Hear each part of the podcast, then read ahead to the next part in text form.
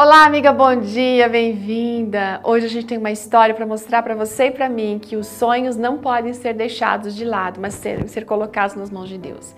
Quem conta pra gente é a Clarice Plaque. A Clarice é professora, é pós-graduada, é, é orientadora, enfim, excelente profissional ali que trabalha numa escola em São Francisco do Sul.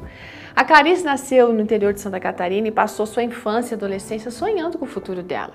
Ela foi criada no lar cristão, participava das atividades da igreja e o sonho dela era poder estudar no internato, assim como suas amigas estavam fazendo. A questão é que ela não tinha condições financeiras em sua família para poder realizar esse sonho. Aí ela começou a orar e ela entendia que Deus de alguma maneira poderia ajudá-la a realizar esse sonho.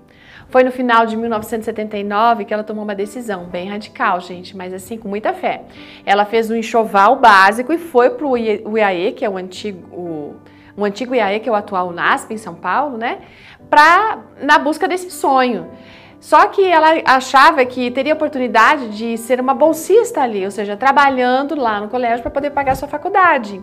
No entanto, ela foi informada que não tinha como, ela tinha que voltar para casa. Era uma grande decepção.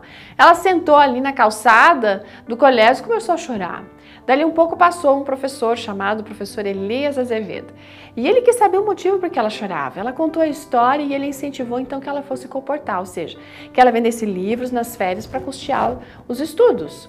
Na época, gente, ela nem sabia o que, que era isso, mas o sonho era maior. E lá foi ela, com mais 30 moças para Goiânia.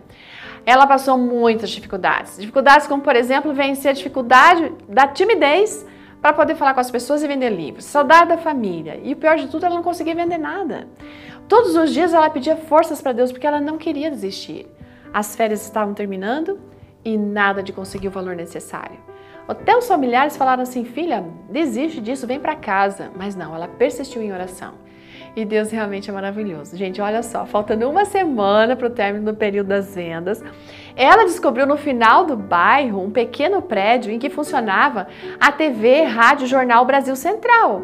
Ela foi lá, vendeu uma coleção para um dos administradores e eles indicaram ela para outras pessoas, para outras pessoas da empresa. Ela vendeu tanto que ela teve que pagar um táxi para poder fazer a entrega do material. Gente, olha que show! Em uma semana, ela vendeu o suficiente para pagar o semestre da faculdade. Imagina se ela tivesse desistido? Como é confortador saber que Deus olha para cada um de nós de uma forma assim individual. Ele conhece os nossos sonhos, ele realiza verdadeiros milagres.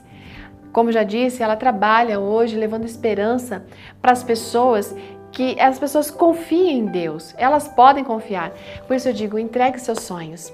Entregue seus sonhos a Deus. E aquele verso que a gente já falou tantas vezes, Jeremias 29, 11, tem que ficar na sua mente, você tem que decorar. Porque esse Deus que conhece você, ele tem planos melhores e maiores para fazer você prosperar e dar um futuro com esperança. Que Deus abençoe você, amiga. Até amanhã.